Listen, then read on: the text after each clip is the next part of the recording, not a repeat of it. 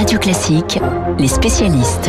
Nous commençons par Emmanuel Faux en saluant évidemment Dimitri et Renaud Blanc pour le journal imprévisible. Les premiers vaccins américains donc entrent en piste à partir d'aujourd'hui. Une logistique quasi militaire va permettre d'acheminer donc euh, les doses Pfizer, BioNTech dans tous les États et les grandes villes du pays. Mon cher Emmanuel Faux, bonjour. Peut-on mettre euh, cette vaccination express au crédit d'un Donald Trump qui s'en va bientôt?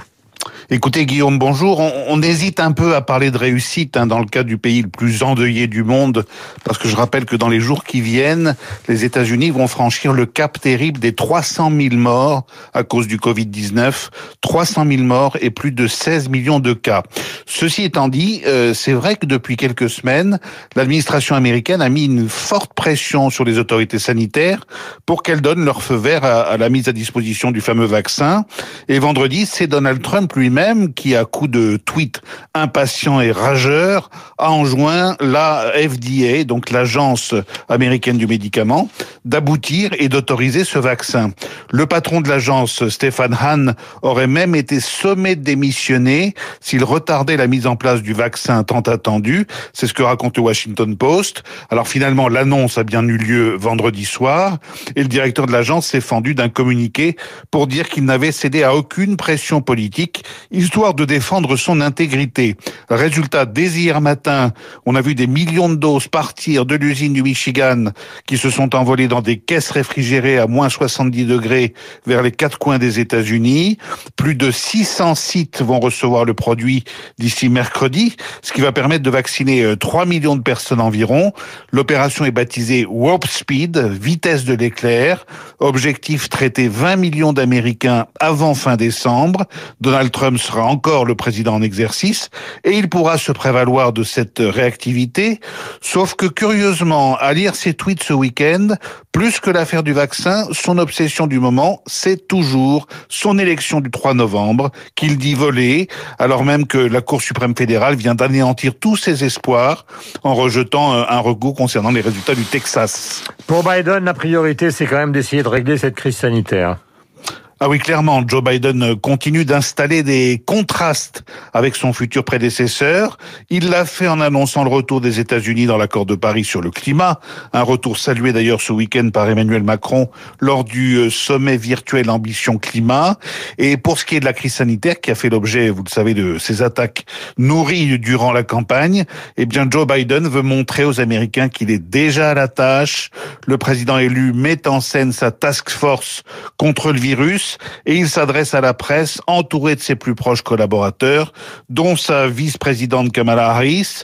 Joe Biden a récemment annoncé que le jour de son entrée à la Maison Blanche, le 20 janvier prochain, eh bien, il demandera aux Américains de porter un masque pendant 100 jours et pas pour toujours. C'est l'une des mesures choc de son plan de bataille, avec un message simple et clair. Je suis prêt. Merci Emmanuel. 7h45 sur l'antenne de Radio Classique. Nous continuons évidemment euh, d'analyser euh, l'actualité avec vous, donc euh, Dimitri. On va revenir sur cette affaire de Brexit. Les négociations, c'est très curieux cette affaire parce qu'ils ont parlé, ils, ils ont finalement obtenu rien du tout des deux côtés, c'est-à-dire qu'on est resté exactement sur les positions qui étaient les positions de départ. Madame Van der Leyen a dit que Boris Johnson semblait pour la première fois à peu près concerné par les conversations qui se déroulaient. Euh, Est-ce que dans le dans l'aspect technique du dossier, euh, on peut repérer ce qui achoppe d'ici la fin du mois, puisque c'est à la fin du mois que tout ça risque d'exploser? Bon, écoutez, toujours les mêmes choses. Hein. La pêche, le gros sujet de, de la pêche, sur lequel les Britanniques là sont intransigeants de question de laisser les Européens continuer à aller dans leurs eaux. Et d'ailleurs, vous avez, vous avez vu, hein, il y a eu cette, euh, cette, cette, décision un peu spectaculaire de Boris Johnson qui demande à la Royal Navy de préparer quatre navires pour patrouiller au large des côtes britanniques et surveiller euh, les eaux, euh, les, eaux britanniques mhm. d'éventuelles intrusions de pêcheurs européens. C'est quand même, c'est quand même assez martial comme comme décision de la part de Boris Johnson qui cultive. Alors vous savez, on disait Trump, c'était l'art du deal, art of the deal. Et ben lui, c'est art of the no deal. Qu'est-ce qu'il veut Boris Johnson? Franchement, personne ne le sait. Euh, parce qu'il y a une interprétation, il y a deux interprétations. Soit il veut d'un accord, c'est la raison qui explique euh, qu'on continue à négocier alors qu'on n'arrive pas à s'entendre, hein, comme des gens qui mhm. voudraient divorcer mais qui n'arrivent pas euh, à se séparer.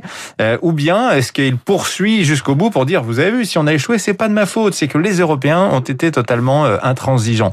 La vérité, c'est que il y a qu'une toute petite minorité de Britanniques qui ne veut pas d'accord. La majorité des Britanniques le souhaitent parce qu'ils regardent un petit peu ce qui se passe. Euh, chose vue, euh, bouchon énorme là ce matin à Calais, à Dunkerque.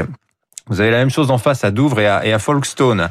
On annonce une flambée des prix en début d'année prochaine. Les Britanniques, ils importent 70% de leurs légumes du continent, la moitié de leurs produits laitiers, la moitié de leur viande. Tout ça va prendre 30-40% dans les premiers jours. Les médicaments, les approvisionnements vont s'effondrer de 60 à 80% s'il n'y a pas d'accord euh, début 2021. Là aussi, les prix euh, vont grimper. Et vous avez des ministres britanniques qui conseillent aux chaînes de supermarchés de faire des stocks. Il y a des craintes de pénurie. On en est là.